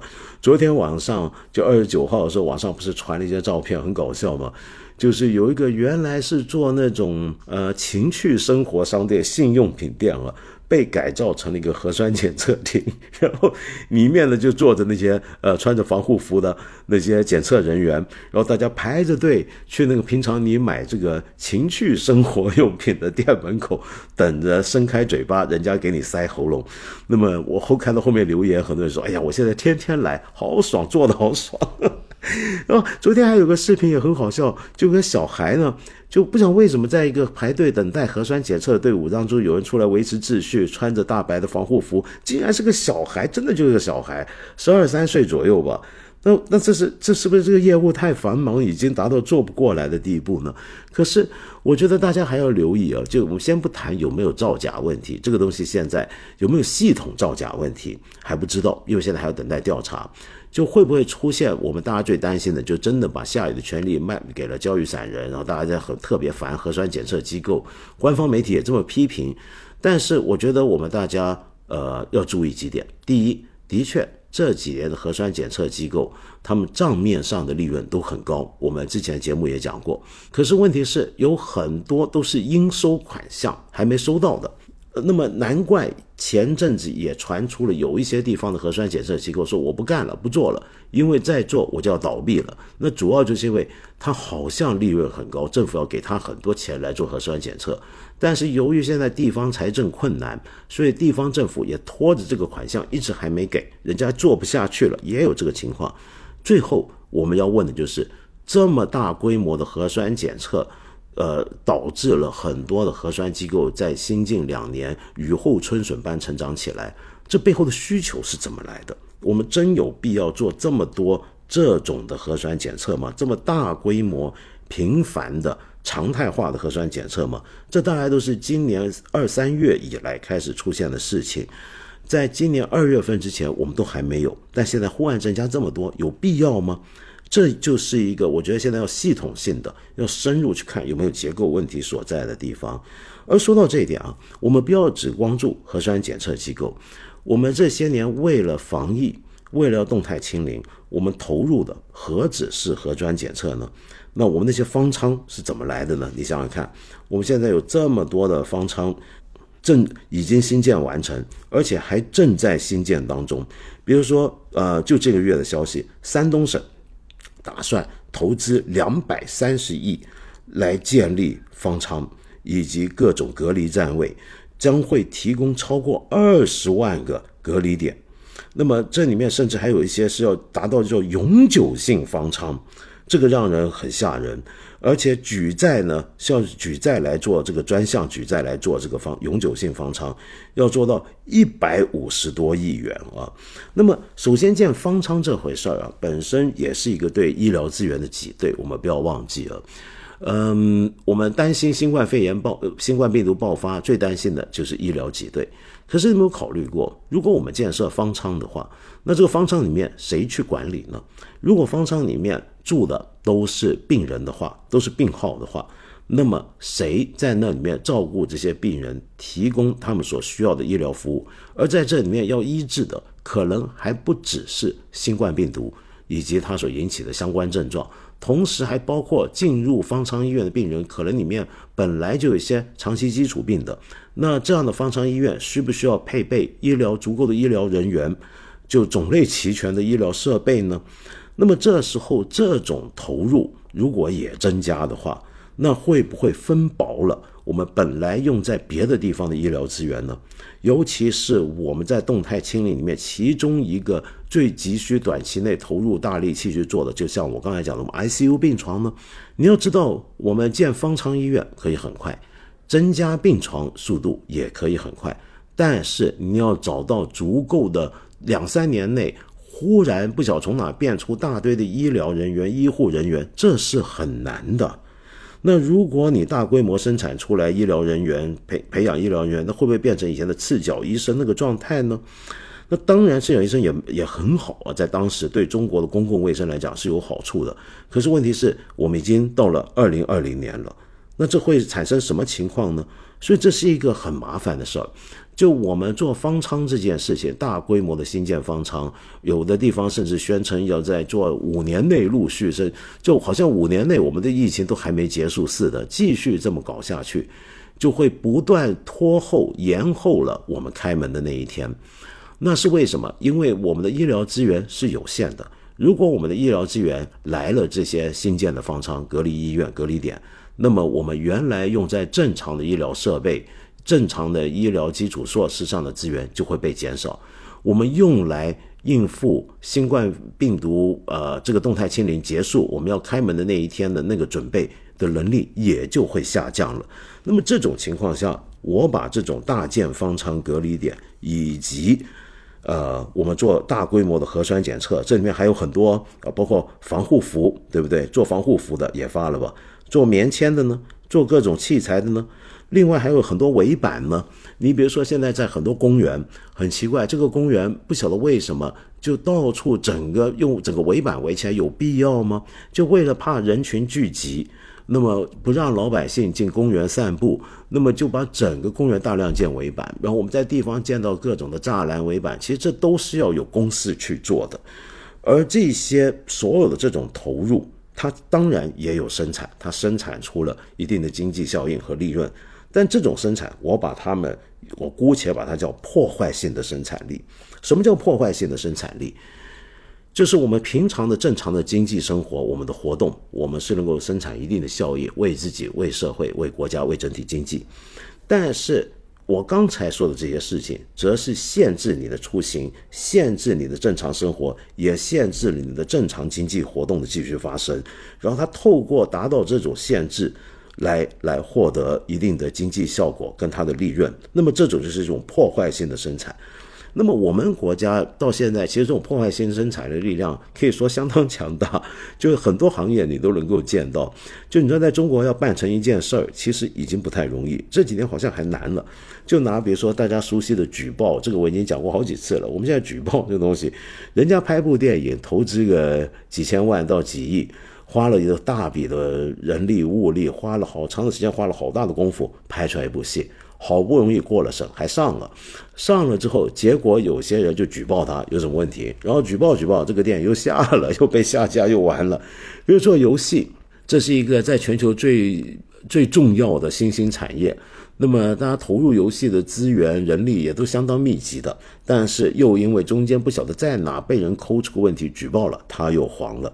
而这种举报有时候是可有可无的，有时候是翻旧账，有时候呢，甚至是我觉得在我看来，比如说说人眯眯眼啊什么，这都是非常无聊的一种举报了。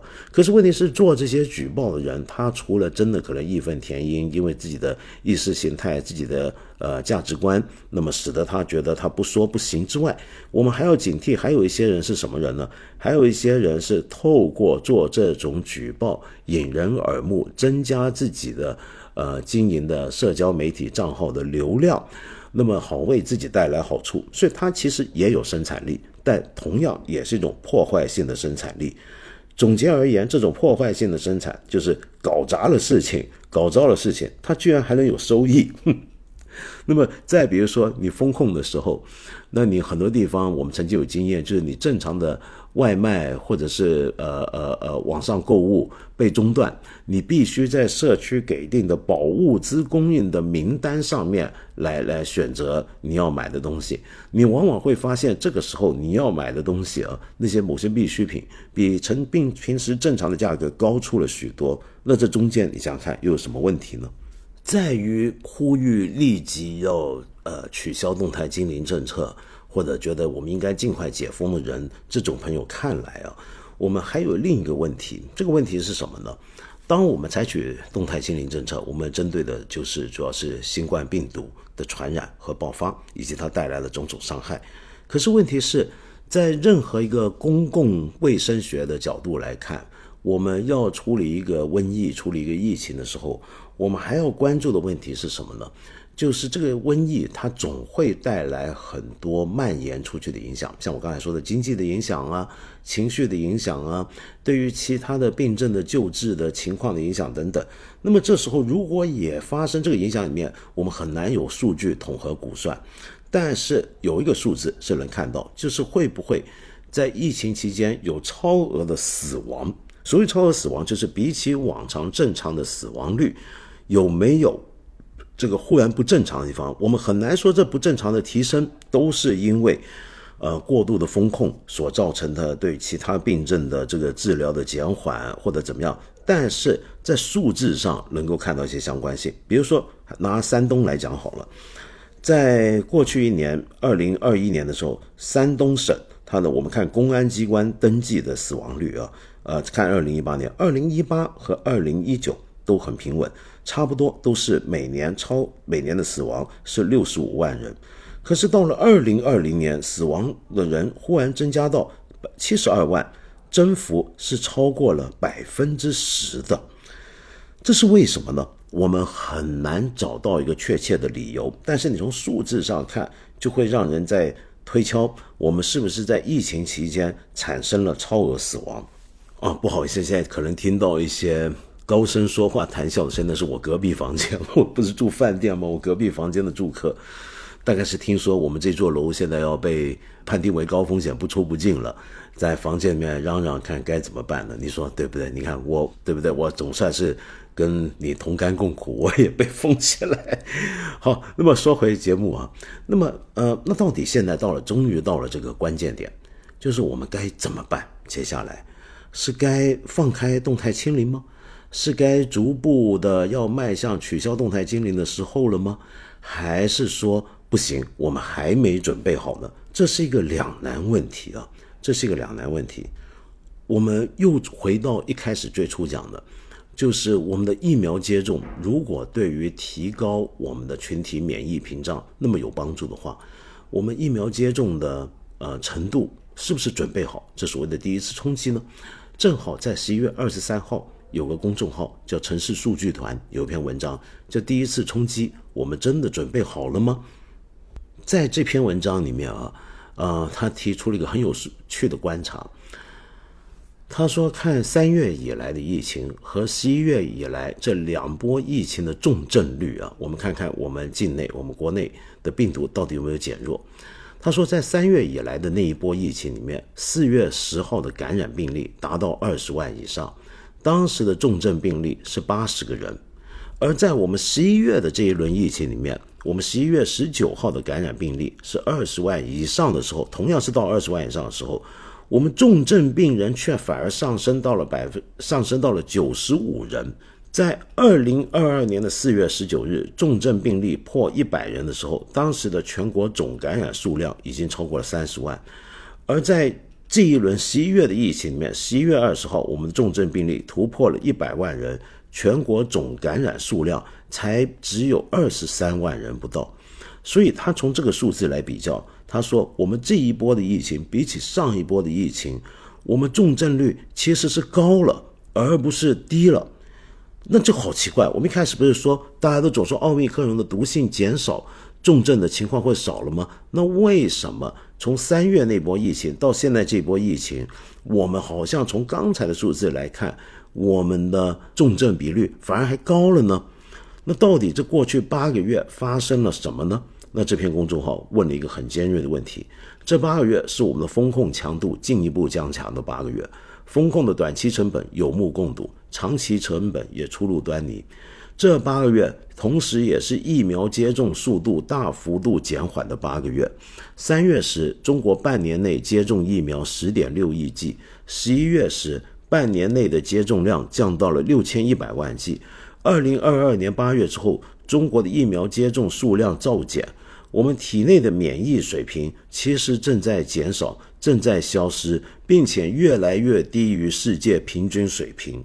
你从这个角度来讲，我们其实离放开反而是离得更远了，而不是更近了。这是怎么回事呢？但是另一方面，却是我们的经济、我们的心理都已经受到动态清零政策的巨大影响。那么很多人已经到了一个地步，就是已经到了崩溃的边缘了。我们越来越渴望提早开放，那么这该怎么办呢？那么现在，我觉得我们就面对这样的两难处境。那么，在化解这个两难处境的第一个要处理的事情，很可能其中一个就除了刚才讲的必要的医疗设备、疫苗等等之外，还有大家的心理跟认识的准备。那么现在我们知道，我们中国人对于这个病毒有还是有相当多有非常强烈的恐惧感。从两个礼拜前的富士康工厂厂区郑州富士康工厂厂区发生的事情，我们就能够看到，嗯，当时要离开厂区的大批回家的工人啊，他们很怕自己那么会跟其他的阳性的工友混居在一起，获得感染。那么他们很怕阳，很怕感染。但是这里面啊，这个概念我们要搞清楚，他到底是怕生病还是怕阳性？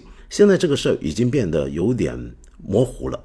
这为什么这两者不一样？你阳性了，不就是你有病了吗？对不对？但是不太一样。我们讲的所谓怕生病，真就是指的怕获得了新冠病毒被感染之后，我身体会出现不良反应，我可能会重症，我可能会死亡，怕这个。那么对这种病的恐惧，那么在我们很多百姓那里还是相当普遍。那么这牵涉到一个认识问题，我们有没有办法说服大家？其实这个病已经没有当初那么可怕，只要我们做好，呃 A B C D 做一连串措施的话，这个东西不会让你就一一得病就变重症，然后就要死的，没有三年前在武汉的时候看到那么可怕了。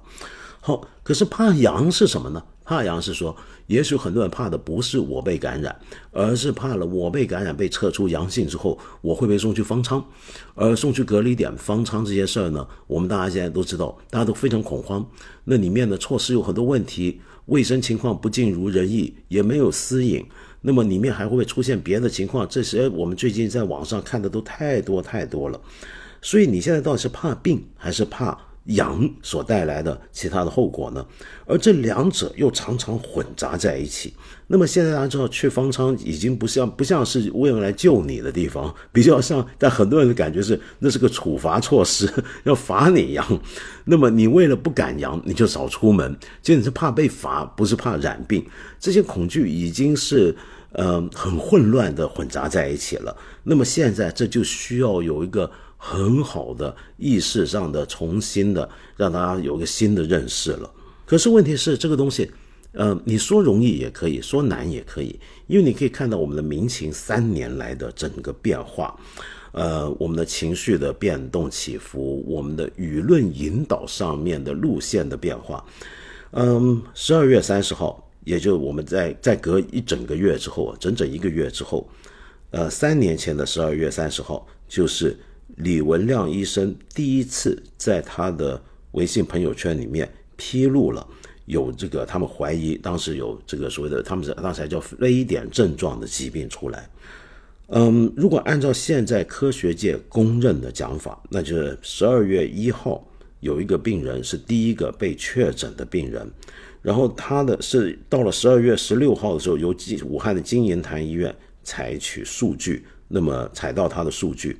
那么一月三二十三号的二十四号找出了病原体，十二月二十四号，到了一月二十三号，就二零二零年的一月二十三号的时候，武汉就采取了疫区封锁隔离措施了。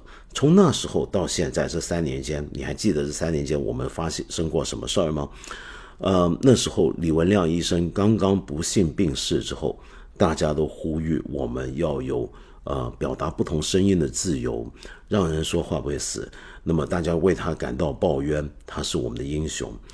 而在那个时候，我们大部分人都觉得，我们现在最大的问题是怎么样防止这个病毒从武汉扩散到全国各地，然后流向全世界。我们大家可能都还认为华南海鲜市场是这场病毒的正央，它的报源地。但是今天已经不一样了，今天我们有相当部分的国民认为。这个病毒就是人工制造出来的，而且是美国制造的，所以现在反对我们放开的人里面有一种声音是认为，由于这个病毒是美国刻意制造出来用来对付我们的，所以这个病毒跟一般的病毒可能不一样。谁晓得会不会在我们都放开之后，它忽然又厉害了呢？我在网上看到很多有这种讲法。那你说这样的认识，你怎么去消除它呢？因为这种讲法之前我们是默默容许它存在了很久，影响已经很广大了，它该怎么办呢？我们再看，呃，这三年中闲话再提出去，三年里面真的出了很多事儿。从当初作家方方被认为是人民喉舌、人民英雄，后来就几乎变成过街老鼠，人人喊打。从一开始我们要感谢这个世界各地。当时在对我们的支持。到了后来，我们觉得全世界都该抄我们作业。再到现在，我们去看为什么这个世界杯现场观众不戴口罩，为什么人家那样？那么当然，你如果看央视的转播，最近大家也说很可能是看不到太多世界杯的现场观众的情况。甚至我看到有一个社群媒体上面就有人提了一个问题：为什么世界杯观众都不戴口罩？结果被呃社群回复，这里面含有法律法规禁止或可能引起争议的内容要被删除了。从三年前的时候。世界上陆续有一些国家采取了跟中国的民航断航的措施，那么我们当时还在谴责他们这个做法是歧视，是不公平。到了后来，我们成为全世界最主动的跟别人就是呃关上门的一个地方。到现在，我们大家又都觉得我们应该要尽快开门。这中间的变化经过好几番，你不知不觉的你就发现，我们集体的社会认知已经被翻来覆去过好几次。那么在这个时候，如何营造一个新的、崭新的一个集体的对病毒以及相应措施的认知呢？说实话，我一点都不没办法知道，就我也觉得很困难。我们现在我们当局面对这个两难处境，接下来该往哪走，该怎么办？但无论怎么走怎么办，我觉得都需要有一个决断，而且需要跟我们老百姓有一个非常透明的。非常完整的沟通。现在有一个很大的困难，就是如果大家觉得很多事情不可信，回到你开始讲信心问题，呃，我们有很多的疑虑，我们很多的焦虑，不知道该怎么办。我们好像完全不能够预期接下来会发生什么事，只能不断的等待，越等待就越焦虑。在这个时候，我觉得我们的相关部门。或者一些宣传口的人是要出来起到一个很好的跟公众沟通的作用，像昨天的那场发布会，我觉得其实就不算成功，因为你没有让我们看到一个明显的方向和目标。我已经讲过好几次，做动态清零这个事情，你要让我们知道我们最终目标是什么，我们有什么路线图，我们怎么样一步一步迈向那个目标，我们什么阶段采取什么措施去完成我们的目标。我们到了一个阶段之后，我们评估我们我们要做的事情做到了多少。那这样子，我们全是四亿人、十三亿人在等的时候，我们等的有个方向，我们知道我们现在走到哪，那我们能够呃众志成城，一起努力往某方向的。我们知道我们还要熬多久，我们熬的起码看到隧道是有尽头、有出口的，对不对？那现在问题就是，我们的公众沟通往往不能够起到这点作用。你比如说，我就随便拿，比如说人民网上面的一些评论来讲好了。那呃，就就就前天的评论，这里面我我就不知道这些文章是写给谁看的呢？那整篇文章里面出现的最多的字眼就是坚持不动摇，实实在在不走样。那这里面，比如说讲到了，就我们现在该怎么办呢？他的回复可能就是：越是形势严峻复杂，越需要完整、准确、全面贯彻落实中央决策部署，坚持三个坚定不移，坚持第九版防控方案，落实二十条优化措施，不动摇、不走样，把高效统筹疫情防控和经济社会发展的要求落到实处。然后还说，打赢常态化疫情防控攻坚战，可贵的是信心和斗志。可贵的是科学防治、精准措施，当务之急是坚持第九版防控方案，啊，落实二十条优化措施，确保不动摇、不走样，实实在在提高疫情防控科学性、精准性、有效性。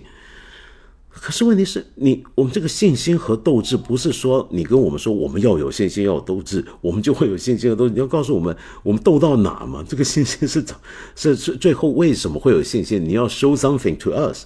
你要给我们看，我们做了什么，让我们有信心。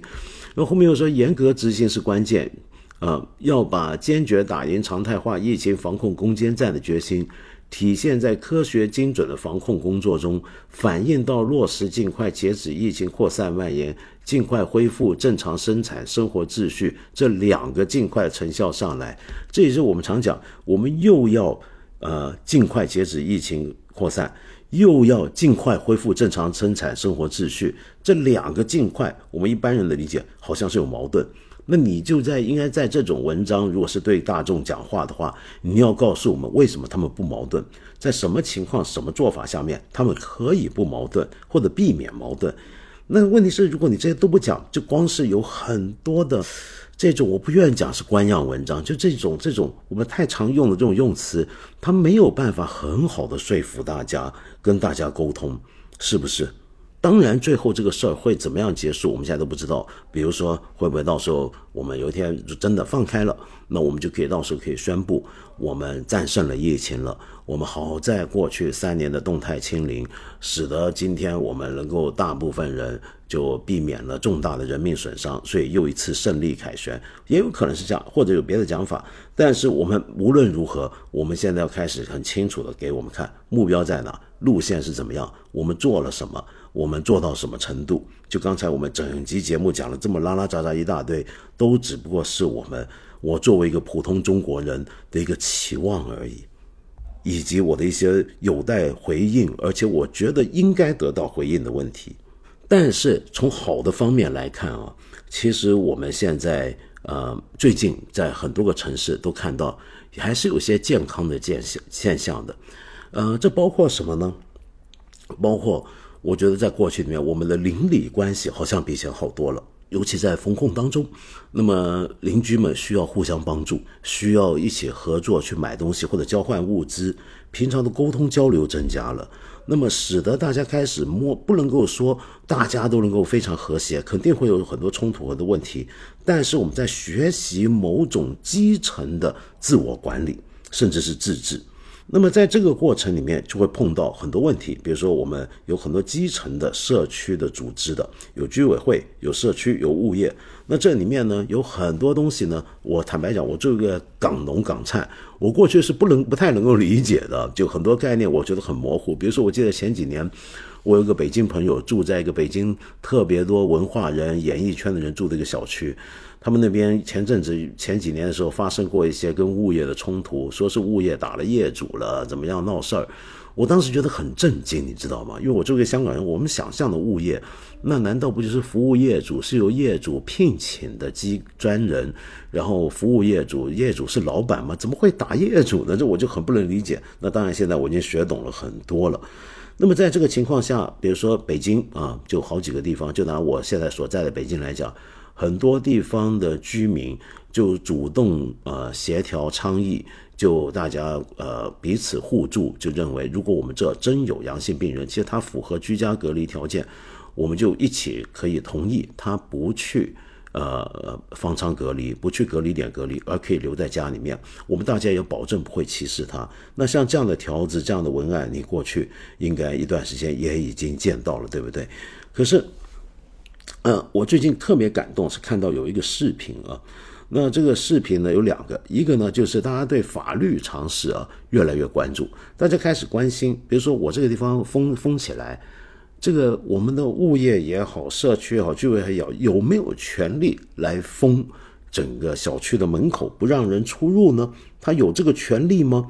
那么于是有人就报警，那么没想到真有民警来处理。而且呢，还还跟那个呃呃管理人员说，现在老百姓要看文件，要讲法，我们也要依法执行。那我来管什么秩序呢？我没看到这有什么问题啊？那人家老百姓住在这不能出入吗？这个大家就拍手叫好。那另一个让我觉得很温暖的是什么呢？就是有一条视频描述的就是，呃，有一个妈妈，她有个两岁的小孩，这两岁小孩是有哮喘的。那么结果发现这个小孩呢，呃，阳性了。于是呢，他就担心自己家人的情况会影响到他的邻里、他的邻居，怕大家担心，怕大家害怕，怕传染到其他，呃，左邻右舍。所以呢，他就给自己穿上了全套防护服，小孩也穿了防护服，正预备跟着工作人员要去方舱隔离。结果这些邻居们就下来了，这些邻居们呢就戴个口罩。就直接拦住他，就劝说他：“你没必要，那方舱的条件不行嘛，你就在家不就好吗？为什么要去呢？我们都不介意，就拉着他。当然要看他意愿，但大家都很主动说不要害怕。这个让我好感动，因为我们之前看到情况往往是反过来，有很多地方是你一旦一个社区出现一个阳性病人，那么左邻右舍就想办法要把他赶走，生怕连累大家。但是现在已经出现这个情况。”所以我觉得，经过这一轮，起码在很多城市，我们还是有一个，我我我偏面，如果我真要找到光明面的话，我们还是能看到，呃，我觉得我们中国人还是能管好我们自己。我们中国人还是里面有很多让人，还是有这么这么善良的人，这么善良的警察来强悍，我觉得非常非常温暖。我们还是有希望。我今天节目时间已经做的太长，嗯，但是我还是想回应一个朋友的问题。这个朋友叫依依，您说我来自新疆乌鲁木齐，今天是太心痛的一天，谁也还不回这一天火场里的人命。我们封控一百零九天。之前封楼道门时，小区群里就有很多人问：失火了怎么办？地震了怎么办？社区都会当做无理取闹的人没事找事儿，从不回应或回怼两句。封控期间不能下楼，你不锁单元门要干什么？现在真的发生了，痛心就在于本来他们可以逃命的，但单元门和天台门全是封死的。我也不知道公告里发的第一时间是什么时间。消防车来了以后进不去小区，无法灭火，没几辆车能打着打着挪开，就眼睁睁看着熊熊大火往上烧了八成，而且真的很可笑。事发小区居民没有人知道自己是低风险小区，静默了一百多天，全市风控小区能做的只有预防火灾、预防地震、预防一切除新冠病以外突发疾病，然后预防失败就看命。一百多天来，我所在的社区群从来没有发过一条防火安全提示。事发后的今天开始狂发，我只觉得愤怒和不适。这么久以来，新疆百姓做得非常到位了，我实在想不明白，全然不顾自身伤害，只管精准防疫，真的是为百姓做事儿吗？我总想抱一丝希望，希望这里没有眼前看的这么糟糕，也不知道逝者如何才能安息。希望道长身体健康，希望大家都好。谢谢您的留言，依依。我不知道怎么回答，嗯，我我只祈愿那几位在这场火灾之中不幸的遇难者，他们归真，然后将来有更好的去处。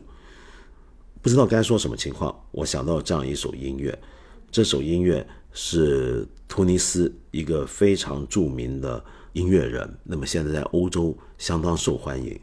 他是一个传统的阿拉伯弹乌德琴的一个好手，在这种音乐北非的这种乌德琴的风格的训练下成长起来的一个音乐人。但现在这么多年来呢，他已经跟各种新兴的电子音乐、爵士音乐呢都有很多的混杂的创作。但他有一首曲子呢，呃，我觉得很有意思，值得在这里介绍。这首曲子的名字有点怪，叫做 Cantus Lamentus。这是什么文呢？这其实是 Esperanto，就世界语。你大概知道，在二十世纪初叶到中旬、中旬、中季的时候啊，呃，我们中国有许多知识分子也都提倡过学习世界语。那是当时的一些人很乐观的期待，就觉得我们世界是可以大同的。就为了要让世界大同，人类真正做到一家彼此沟通，怎我们应该共同学一种语言，让世界各地超不同母语的人都能够顺利交流。那那种语言是一种人造的语言，是依据其实欧洲很多的语言里面在抽取一些元素，在简化构成的语言。这个语言就叫世界语。那 Dafir Yusuf Yusuf 这首歌呢，Cantus Lamentus，就是一首。呃，它的歌名是用世界语命名的。那这两个字啊，cantus 跟 lamentus 是什么意思呢？如果你熟悉一点欧洲语言，你大概也能猜得到，意思就是是哀歌哀曲。那么为什么这首曲子它要用莫名其妙的用没人现在没人怎么人看得懂的世界语来命名它叫哀曲，而不用阿拉伯文、德文或英文呢？那是因为这首曲子，我们等一下听到他唱的东西啊。其实是一个字都没有的，是没有任何文字，他只是就用人声在唱一些声音而已。但是这个声音里面的感情，是我们全世界任何地方的人都听得懂，一听就知道的。这首歌本身就是世界语，它不需要任何文字，不需要语言，那种哀思。虽然那些遇难者已经归真，但是我们在这里。要留下来的哀思，恐怕只能用这样的曲子来表达。